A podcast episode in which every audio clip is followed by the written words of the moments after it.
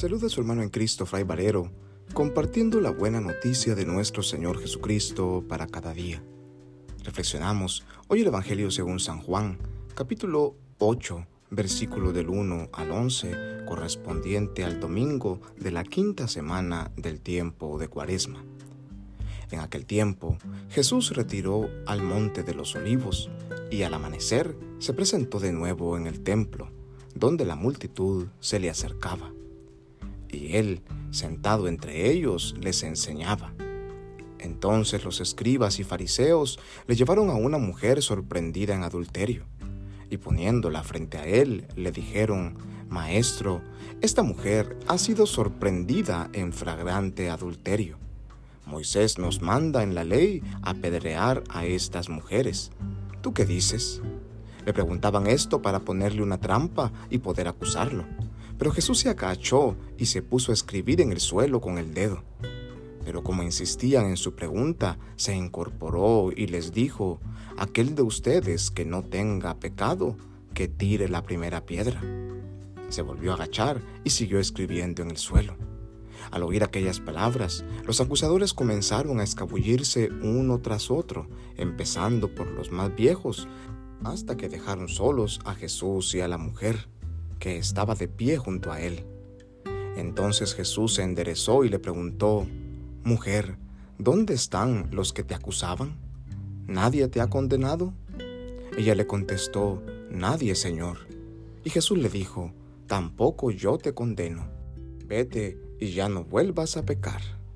Palabra del Señor, gloria a ti, Señor Jesús.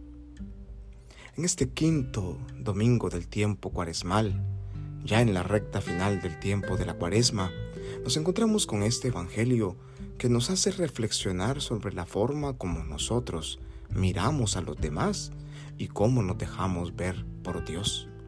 Y es que la mirada muchas veces expresa lo que el alma siente, y es lo que encontramos hoy en el Evangelio. Nos encontramos con un grupo de hombres judíos, de fariseos y de gente practicante de la ley que acusa a una mujer de haberla encontrado infragante en el acto del adulterio. Esta, de acuerdo a la ley de Moisés, tiene que morir apedreada, y estos la llevan ante la plaza en donde se encuentra Jesús para ponerlo a prueba. Y le preguntan, ¿qué debemos hacer con ella? La ley dice que hay que apedrearla. Y quieren escuchar la opinión de Jesús. Quieren que Él mismo diga, apedréenla, mátenla por ser pecadora. Estos hombres judíos, esta gente que acusa a esta mujer, su mirada es una mirada acusadora, es una mirada de juicio, de crítica, es una mirada condenatoria. En su mirada lo único que se refleja es el odio que existe en su corazón, la falta de misericordia que hay en ellos, acusando a aquella que ha cometido pecado, olvidándose que ellos también son pecadores. Es interesante la respuesta que Jesús les da. Mientras estos la miran, condenándola, acusándola, Jesús baja la mirada hacia el suelo y empieza a escribir en la tierra. Un signo claro, como diciendo, ¿qué me importa a mí lo que ustedes digan? Pongo mi mirada en otra dirección. Yo no miro acusando a los demás. Y después de un momento, Jesús levanta la mirada una vez más y les dice, aquel que esté libre de pecado, que tire la primera piedra. La mirada de Jesús es penetrante, va más allá de lo puramente externo. Él mira los corazones de los que están frente a Él, mira el odio que hay en ellos, el pecado que existe en ellos y les recuerda que antes de mirar con ojos acusadores a los demás, es importante mirarse hacia adentro, mirar al propio pecado, mirar al interior del propio corazón. Y esto hace que uno a uno, empezando por los más viejos, que son los que más pecados han cometido por su edad, se van alejando hasta que dejan a la mujer a solas con Jesús. Y Jesús, una vez más, dirige su mirada a esta mujer, una mirada tierna y compasiva, una mirada misericordiosa que es la misma mirada de Dios, una mirada en la cual Jesús le dice, nadie te ha condenado, yo tampoco te condeno.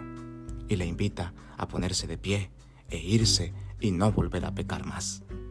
Así nos mira Dios a nosotros, con esos ojos de misericordia que no mira nuestro pecado, sino que mira al pecador. Mira a un pecador que necesita de misericordia. Hoy en este Evangelio se han encontrado la miserable y la misericordia misma. Hoy el Señor quiere que nosotros miserables podamos recibir su mirada misericordiosa que intenta perdonarnos y que nos invita a volver a empezar a continuar con una actitud nueva, buscando dejar atrás el pecado y comenzar una vida nueva en Cristo Jesús. Que Dios en su infinita bondad y misericordia nos bendiga y nos guarde en este día, en el nombre del Padre, y del Hijo, y del Espíritu Santo. Amén. Paz y bien.